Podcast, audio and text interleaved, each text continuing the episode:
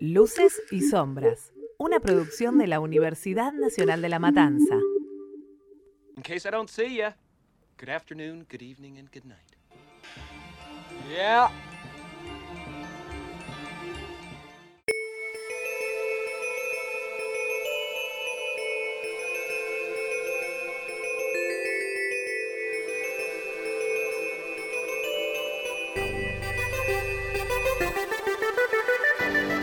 Sean bienvenidos y bienvenidas a un nuevo episodio de Luces y Sombras. En el episodio del día de hoy les traemos The Truman Show. Les habla Matías Ávila, me acompañan Leonel Barco y Julián Dante en el día de hoy con nosotros. Hola Mati, hola Leo, muchas gracias por la invitación. The Truman Show es una película que se estrenó en 1998, que está dirigida por Peter Well y escrita por Andrew Nichol. Está protagonizada por Jim Carrey como su protagonista estrella. ¿Qué opinan de esta película? ¿Les gustó? ¿No les gustó? Para mí es el mejor gran hermano que vi en mi vida.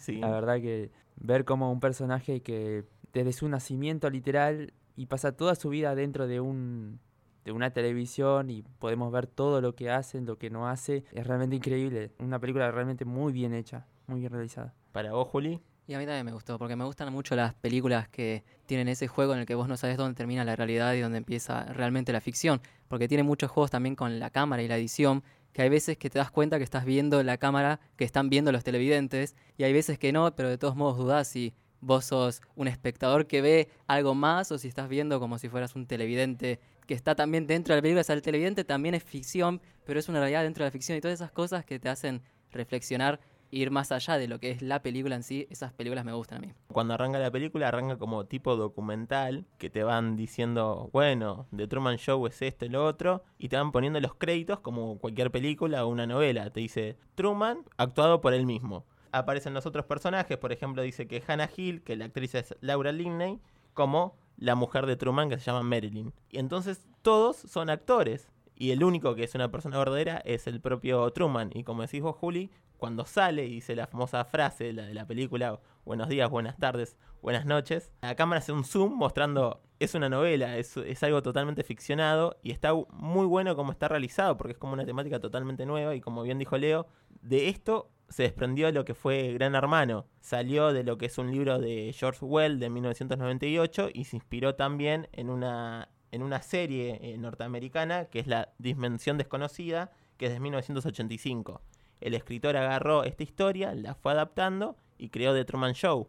Pero la curiosidad de esta película es que se escribió en 1991, pero recién se estrenó en 1998. Es decir, tuvo un montón de escrituras de guion y el director no querían que sea Peter Wayne, sino querían que sea Brian Di Palma, pero Brian Di Palma no está interesado. Luego el guion lo compró, como dijimos anteriormente, Andrew Nichol para distribuirla por Paramore, pero el, el, guion tuvo un montón de... Se reescribió 16 veces, exactamente. Y recién cuando el director Peter Wayne lo vio con, digamos, para hacer la película, ahí dijo, bueno, vamos a grabar. Eligieron a Jim Carrey, no estaban muy seguros porque venía de hacer Ace Ventura, que es una película de comedia, media bizarra. Y decían, claro, todas las películas que había hecho hasta ese entonces Jim Carrey eran cómicas. Es un primer papel más ligado tal vez al comedia, pero también drama, tiene ciertos momentos. Un thriller de suspense. Exactamente. Sí, tiene este, este drama, esta película, y es como que Jim Carrey mostró, che, mira, puedo actuar de otra cosa, no solo puedo ser el personaje tonto, digamos. Pero, ¿quién es Jim Carrey, Juli?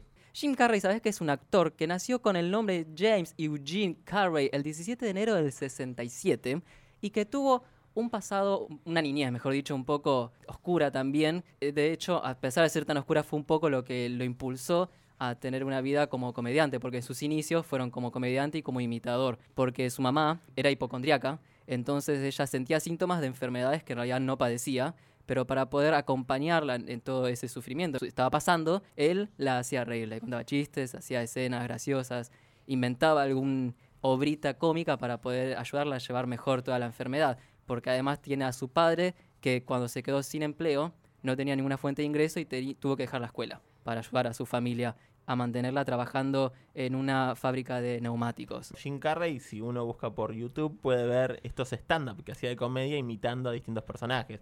Por ejemplo, Clint Eastwood o un montón de personajes. Bueno, que haciendo esos primeros shows de stand-up que él hacía en clubes nocturnos, fue descubierto por un cómico, Roger Dangerfield, y él fue quien los llevó a Las Vegas y empezó a trabajar en series televisivas en un primer momento, hasta que llegó su debut cinematográfico en 1994, que fue con Ace Ventura, que fue su primera película donde hizo un rol cómico, pero fue la película hizo que el director de Truman Show se interesara en Jim Carrey, sobre todo por el póster de la película, que en ese entonces eran muy importantes los pósters, como presentaban también a los actores, sobre todo cuando eran los debuts de los actores. Sí, además los pósteres en esa época, en los 90, siempre eran distintos. Ahora estamos con póster bastante genéricos, que todos los pósters son lo mismo. Sí, ahora los pósters tienen una fórmula, eh, la forma en que se acomodan los personajes y los nombres responden a una fórmula que tiene que ver sobre todo con cuánto es el salario de cada actor el orden que están en el póster, si vos lo vas analizando película a película, tiene que ver con quién gana más y quién gana menos, y ahí te vas a ir dando cuenta por el orden de los nombres y por quién está más adelante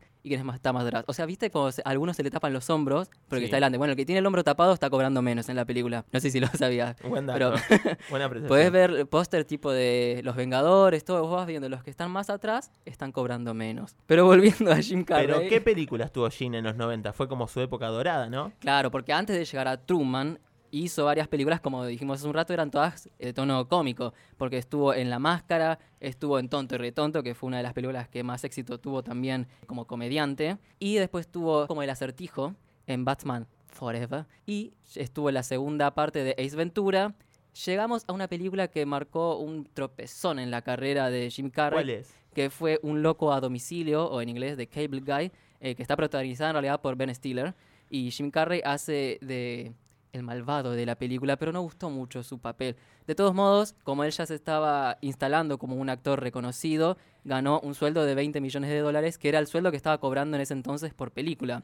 Pero de todos modos, para la crítica no fue la mejor obra, por, por lo menos hasta ese entonces, de Jim Carrey. Y algo que podemos ver como una curiosidad es en Los Simpson cuando van al restaurante que es una parodia de Planet Hollywood, que están objetos como el bastón del Ciudadano Kane, que nunca hubo un bastón en el Ciudadano Kane, Claro. y está el guion de The Cable Guy, que es el que, según Homero, casi arruina la carrera de Jim Carrey. Pero diciendo esto de Jim Carrey, cobraba bastante. Para hacer esta película, ¿tuvo algunos cambios? ¿Decidió cobrar lo mismo? No, cuando llegó a Truman Show, que fue después de Mentiroso Mentiroso, con Mentiroso Mentiroso volvió a repuntar un poquito de, como, como actor. y- buena película. ah, muy A bien. mí me gustó.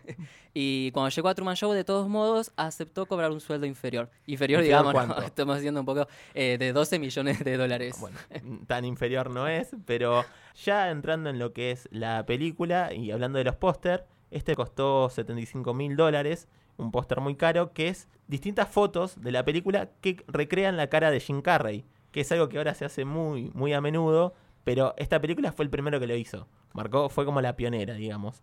Pero Jim Carrey, a pesar, vos que me dijiste que tuvo comedia, pero ganó premio, fue nominado a los Oscars. A los Oscars nunca fue nominado.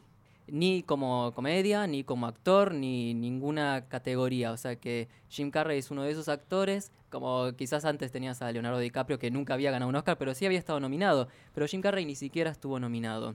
¿Pero qué premios ganó Jim Carrey, Leo?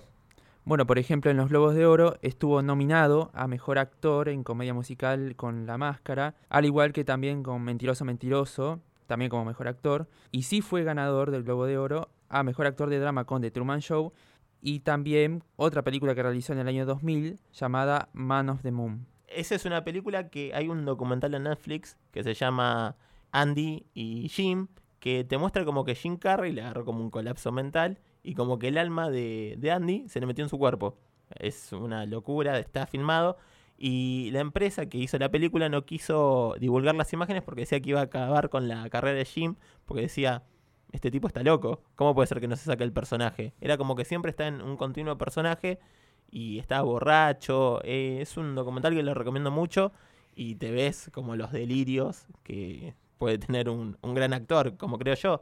Pero además estuvo nominado a unos premios por una película de drama. Estuvo nominado para los premios BAFTA en el año 2005 como Mejor Actor en la película Eternal Sunshine of the Stopless Mind.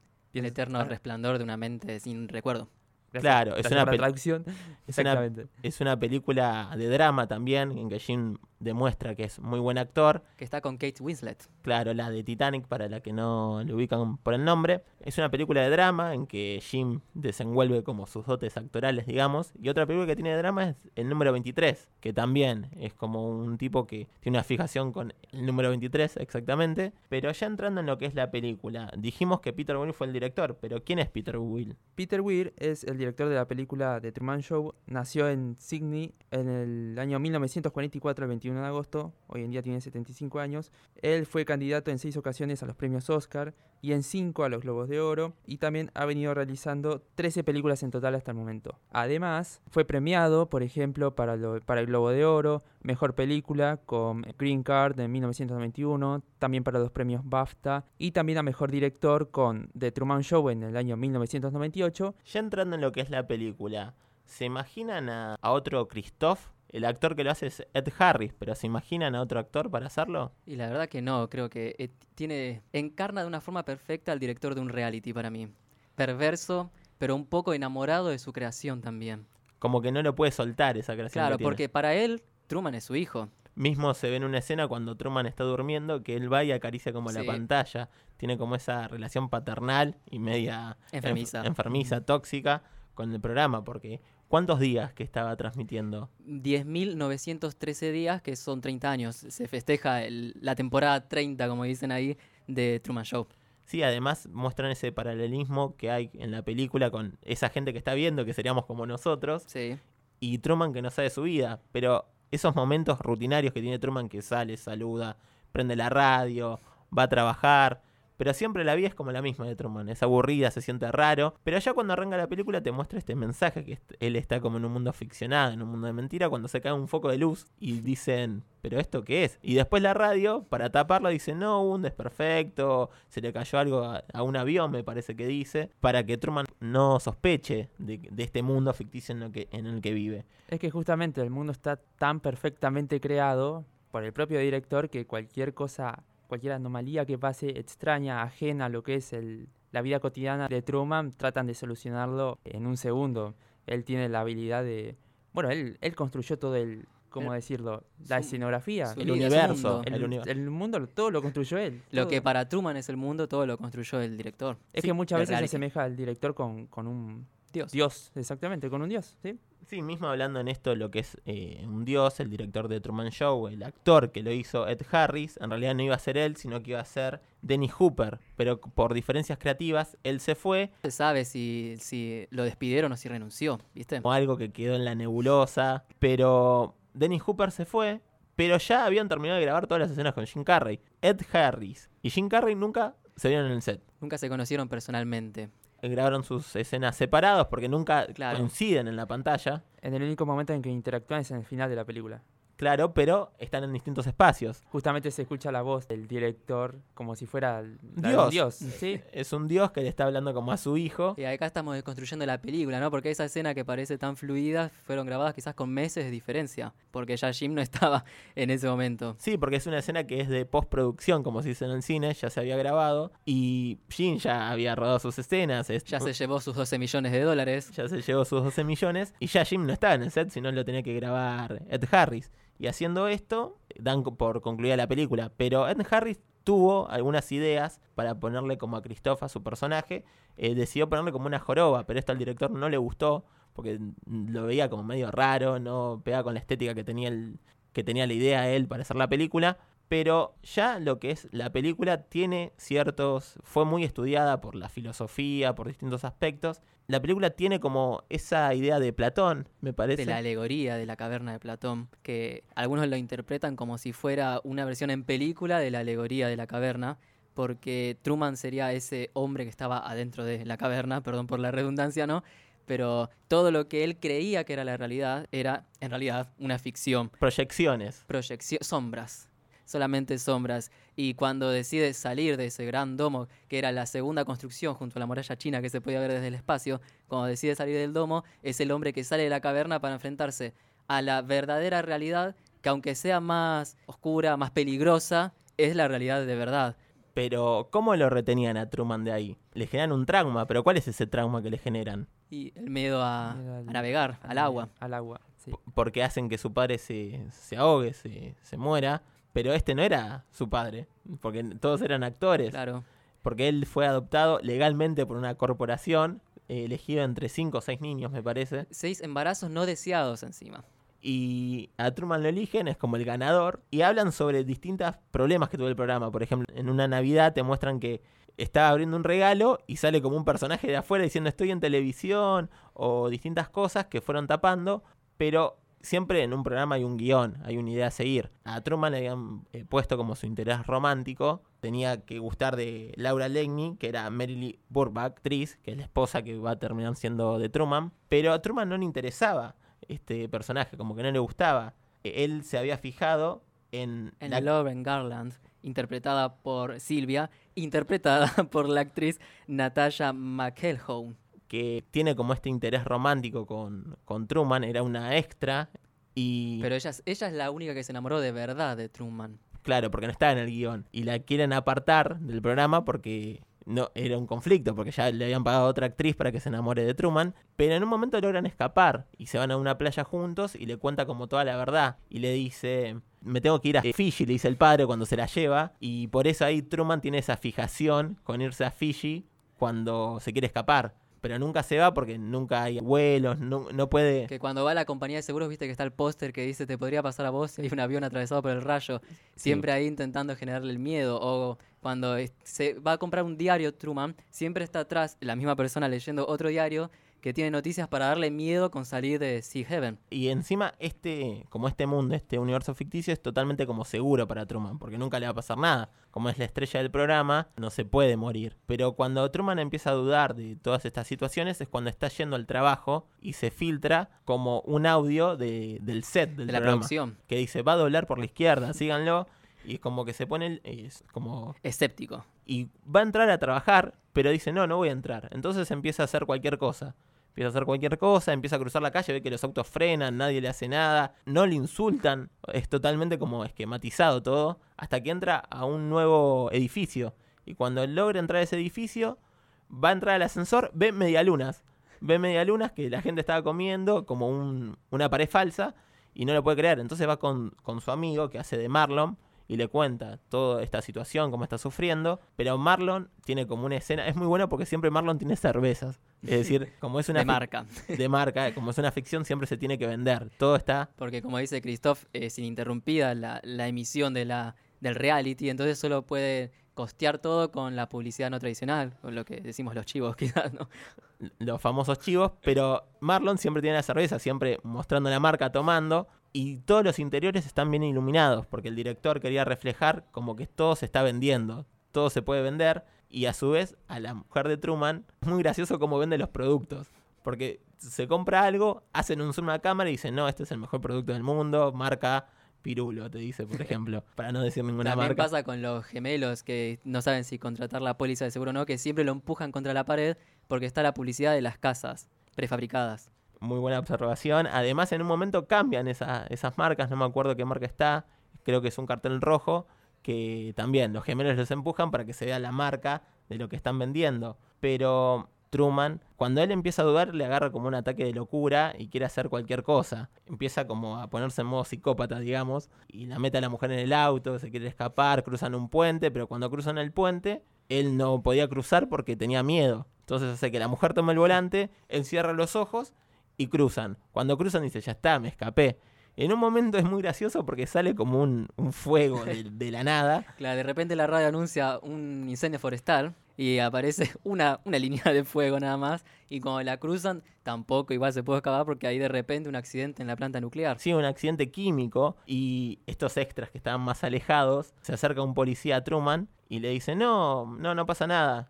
Y dice, bueno, gracias oficial. Y dice, no, de nada, Truman. Y dice, ¿cómo sabe mi nombre? Ahí le agarra un ataque de locura porque ya se da cuenta que está todo ficcionado y empieza a escapar, empieza a correr. O lo atrapan, lo meten a su casa y está hablando con su mujer. Y cuando la mujer vende un producto, ahí ya Truman le agarra otro clic y se empieza a, a enojar, empieza a agarrar a la mujer muy fuerte. Y la mujer que grita, Juli, Hagan algo mirando a cámara. el set llama como a Marlon para que Sí. vaya a la casa. Entra Marlon y la mujer en un estado totalmente de crisis dice, ¿cómo quieren que sea profesional trabajando así?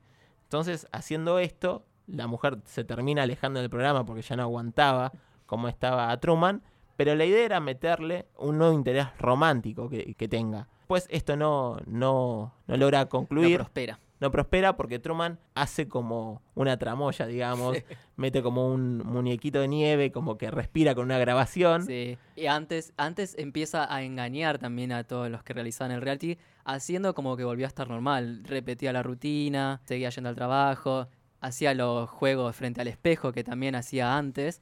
Y ahí es cuando deja un Truman falso en la cama para escaparse con un, por un boquete. Y además, ya en lo que es entrando más en la vida real, en la vida cotidiana de nosotros, ¿esto generó algún trauma en la gente, en los pacientes psiquiátricos? Sí, Mati, también se puede hablar del síndrome de Truman Show o síndrome de Truman, que básicamente es un tipo de delirio persecutorio o de grandiosidad en el que el paciente cree que su vida es parte de una escena teatral o de un reality show, que es justamente obviamente en base a la película. Lo que tiene esto de curioso es que esto no está como en el manual del diagnóstico Es informal, es decir, el delirio de Truman. Pero además hay va- varias cosas, por ejemplo, como dijimos antes, lo de Gran Hermano, que es curioso que pocos años después salió eh, este reality que está todo año fi- siguiente. Y siempre uno dice no está guionado y hay un montón de cosas que están guionadas, porque si no hay conflicto, el reality no, no prospera. Te muestran como que la vida puede ser guionada, puede ser ficticia, como te muestran en The Truman Show. Pero además hay más curiosidades de la película, como por ejemplo, Leo, Sí, bueno, también hablar del famoso número 139 en la película, ya que, por ejemplo, el barco con el que Truman decide huir al final de la película tiene grabado el 139. Y además, el, el diálogo final que tiene Truman con Christoph hace referencia o hace alusión al Salmo 139. ¿Qué dice el Salmo, Juli? El Salmo 139 es sobre la omnipresencia y la omnisciencia de Dios, es decir, que está en todos lados y que además sabe todo. Y en este, en este salmo es una especie de rezo u oración donde se cuenta cómo Dios conoce todo sobre mí. Y Él es el único que estuvo todo el tiempo conmigo desde que nací, cuando estoy durmiendo, cuando estoy despierto, cuando estuve caminando, cuando estuve descansando, todos mis caminos que tomé, todo lo conoce Dios. Y no hay una forma de que Dios no sepa lo que yo estoy siendo y haciendo. Bueno, es un fiel reflejo a la, a la película, o sea, Dios sería Christoph y, y Truman sería el que escucha todo y el que siempre vivió toda su vida al cuidado de ese Dios, porque no dejaba que nada malo le pase. Con esto se quiere demostrar que en la película nada está hecho al azar, sino que si se elige algún número, se hace algo, es por algo, como dijimos. Aparece el 139 y es en referencia a un salmo, que es un dios, que sería Christoph, que es cómo va siguiendo la vida de Truman y Jim Carrey. Pero a su vez, ¿por qué el nombre de Truman?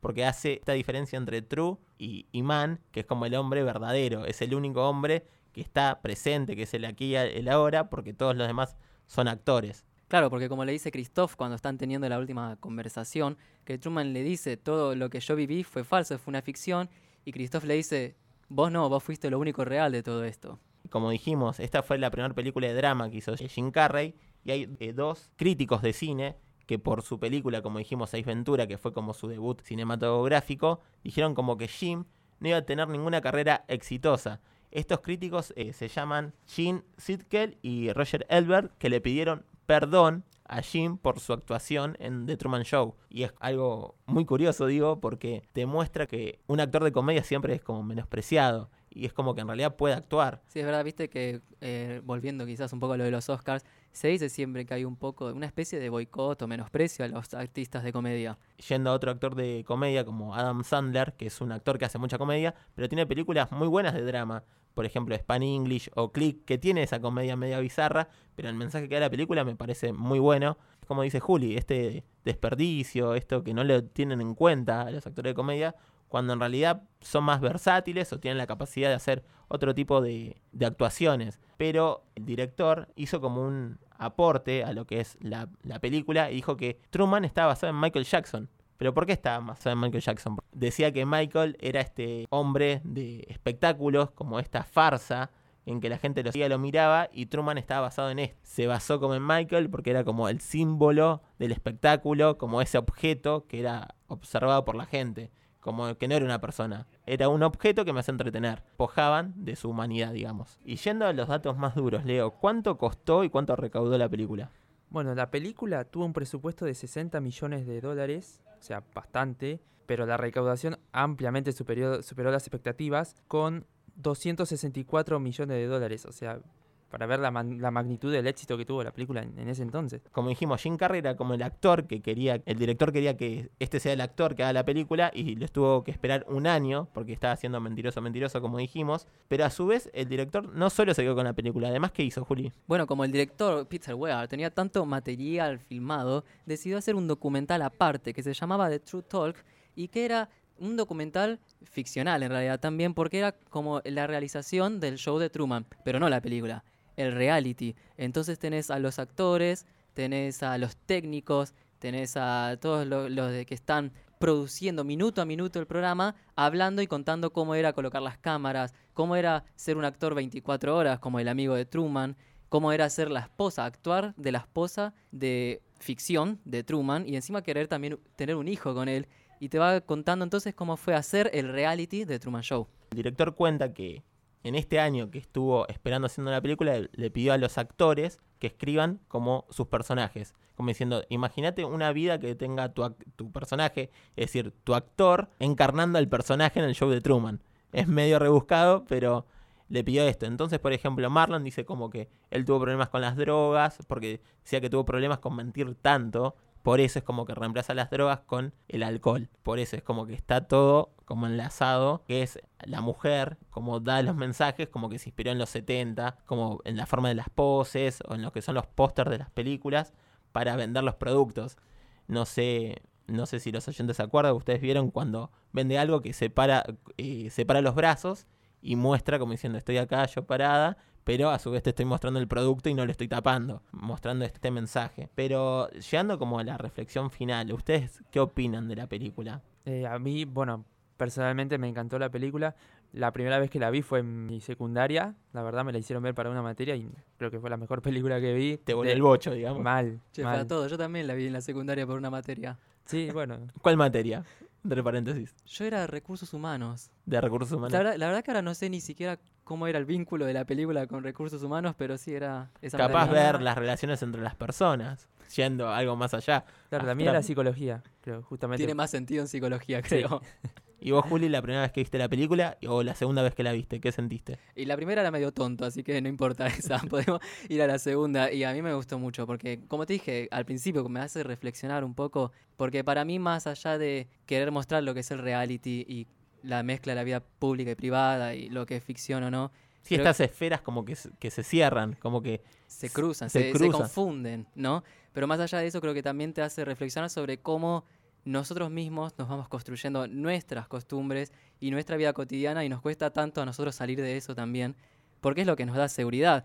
Eh, como dice Christoph, nosotros aceptamos la realidad que se nos presenta y está bien, es la realidad esta, pero viste que en un momento decís, che, estoy haciendo lo mismo todos los días con las mismas personas y esto va a ser todo, toda mi vida, qué, qué locura, ¿no? Entonces creo que también te hace pensar un poco de eso. sobre el rol que tienen los medios, que toda la gente esté pegada, sabiendo que controlan la vida de, de una persona que no sabe que está en una ficción, como la gente lo sigue, como que tiene el mejor rating, pero a su vez como que se forma como este anti-Truman Show para que pueda salir, que lo encabeza esta chica Silvia, el que le había gustado, enamorado de Truman, y cuando él logra salir, esta chica Silvia como que lo va a buscar, y como que el show termina. Queda como con un final abierto. Porque justamente Truman cuando logra salir del domo, al mismo tiempo Silvia logra eh, también salir, creo que está en un bar. si no me Está, en la casa viendo. ¿Está en la casa? Sí, Porque llama. se muestran distintas imágenes, Sí. eh, distintas escenas, de, porque todos estaban viendo el final. En un bar eh, hay gente que está tomando cerveza, los es el bar de. Truman, lo dice el delantal, ¿viste? Es un bar temático de Truman Show.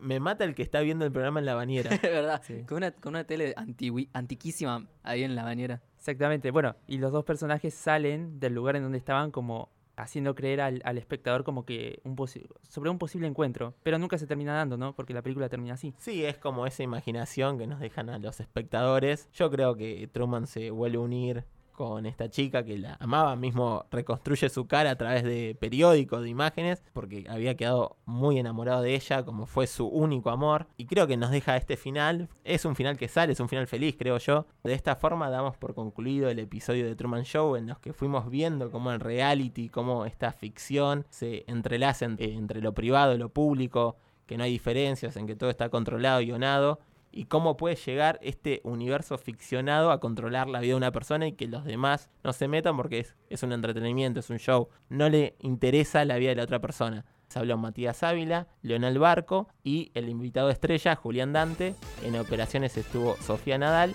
Así que me tomo el atrevimiento de decir una frase de la película, pero la voy a modificar un poco. Por si no nos escuchamos luego, buenos días, buenas tardes, buenas noches y por más episodios de Luces y Sombras.